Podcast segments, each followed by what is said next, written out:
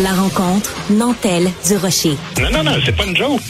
Sophie du Rocher. Duduche, elle va se défendre. Guy Nantel.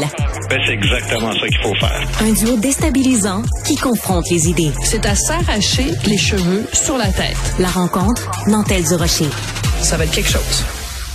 Bon, dans ma chronique de ce matin dans le Journal de Montréal, Journal de Québec, euh, je, je pense que j'ai fait friser des oreilles parce qu'il y a une nouvelle politique du fond des médias qui dit que ben, pour parler de la minorité X, faut que tu sois toi-même membre de la minorité X, même la majorité X, faut que tu en fasses partie. Ça t'a fait un peu défriser les oreilles, Guy. Oui, oui. Moi, c'est le genre de choses qui me donne un orgasme, justement. C'est plus... un orgasme ou un orgaste? ou un orgaste. Les deux, les deux. Les deux. Écoute, euh, non, non, c'est un, un, bon article que tu as fait ce matin. C'est un article nécessaire aussi euh, pour ceux qui l'ont pas lu. Donc, c'est le Fonds des médias du Canada qui finance, dans le fond, toutes sortes d'émissions euh, que vous voyez à la télévision.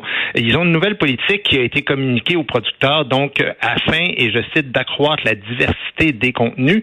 Alors, leur description et t'en parles dans ton article, je répète, donc, et c'est une citation, le fonds, euh, le FMC, s'engage à encourager une création de contenu responsable qui soit représentatif de l'ensemble des individus et des communautés.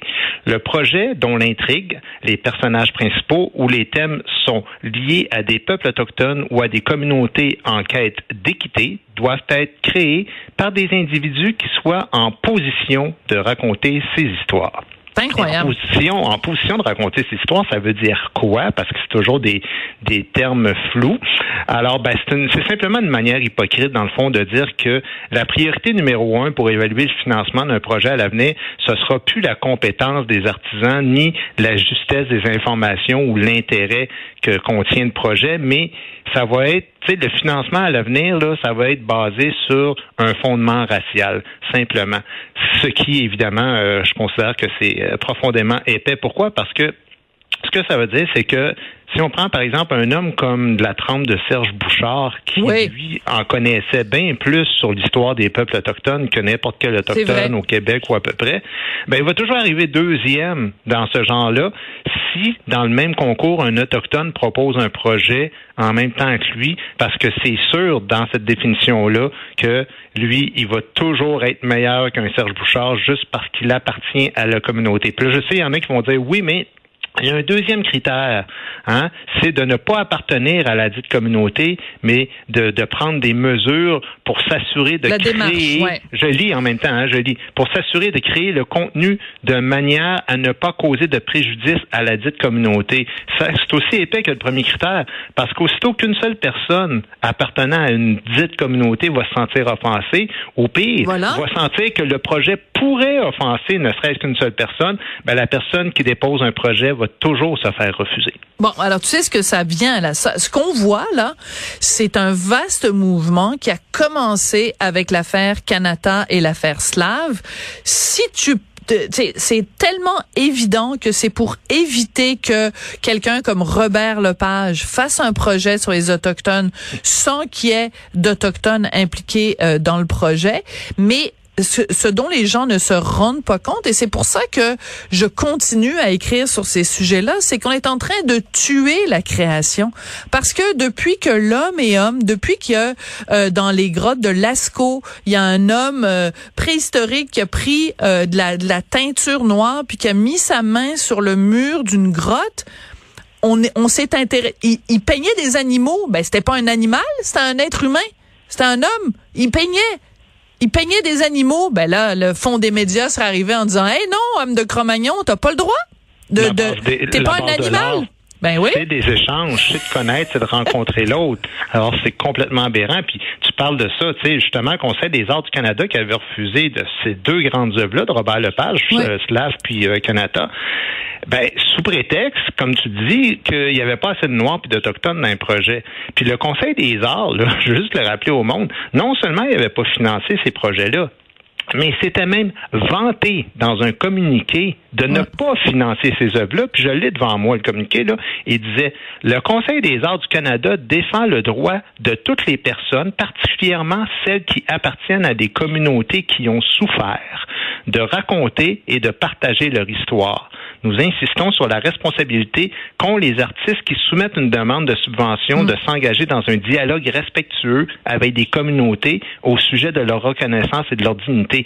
On parle de Robert Lepage. C'est un artiste d'abord mm. qui a parlé de plein de communautés un gars de renommée mondiale, internationale, qui rendait hommage justement à ces communautés-là. Puis en passant, Robert Lepage, là, dans leur logique, il aurait dû s'adresser à qui? C'est ça, c'est là où j'ai de la misère avec le fond puis avec le conseil. C'est qu'il n'y a pas de porte-parole des Noirs ou des Autochtones, par exemple, dans ces cas-là, qui parlent au nom de tout le monde. Fait que ça veut dire quoi? Ça veut dire, mettons, moi, j'écris un show d'humour, là. Puis que je demande une subvention au fédéral pour ce, avec ce genre d'organisme-là. Puis moi, j'ai des jokes, c'est vietnamien. Alors, je suis pas vietnamien. Il faut que je prouve que j'ai trouvé quelque part une coupe de Vietnamiens qui ont trouvé les gags comiques, puis qui se sont pas trop sentis froissés dans leur dignité, puis qui pensent que leur communauté va bien prendre ça. Euh, ils peuvent être pharmaciens ou tenir un resto viet en passant. Là. Euh, rien connaître à la création, on s'en fout. Là. Ce qui compte maintenant au Canada, c'est que comme je suis pas vietnamien, j'ai au moins l'accord de deux, trois Vietnamiens pour me moquer d'eux autres. Puis en plus, il y en a un qui est gay dans la gang, ben là, j'imagine qu'il va aussi pouvoir me donner l'autorisation de me moquer des gays. Comprends-tu comment c'est rendu complètement, mais complètement aberrant? Puis t'as bien fait d'écrire là-dessus. Mais c'est qu'aussi, c'est que ce texte-là, merci du compliment, mais ce texte-là vient après une suite de textes. Parce que j'ai écrit des textes comme ça sur Téléfilm, sur la SODEC, tous les organismes euh, Téléfilm, tous les, les, les, organismes subventionnaires euh, à tous les niveaux, municipal, provincial, fédéral, sont tous dans la même, euh, dans cette même idéologie-là.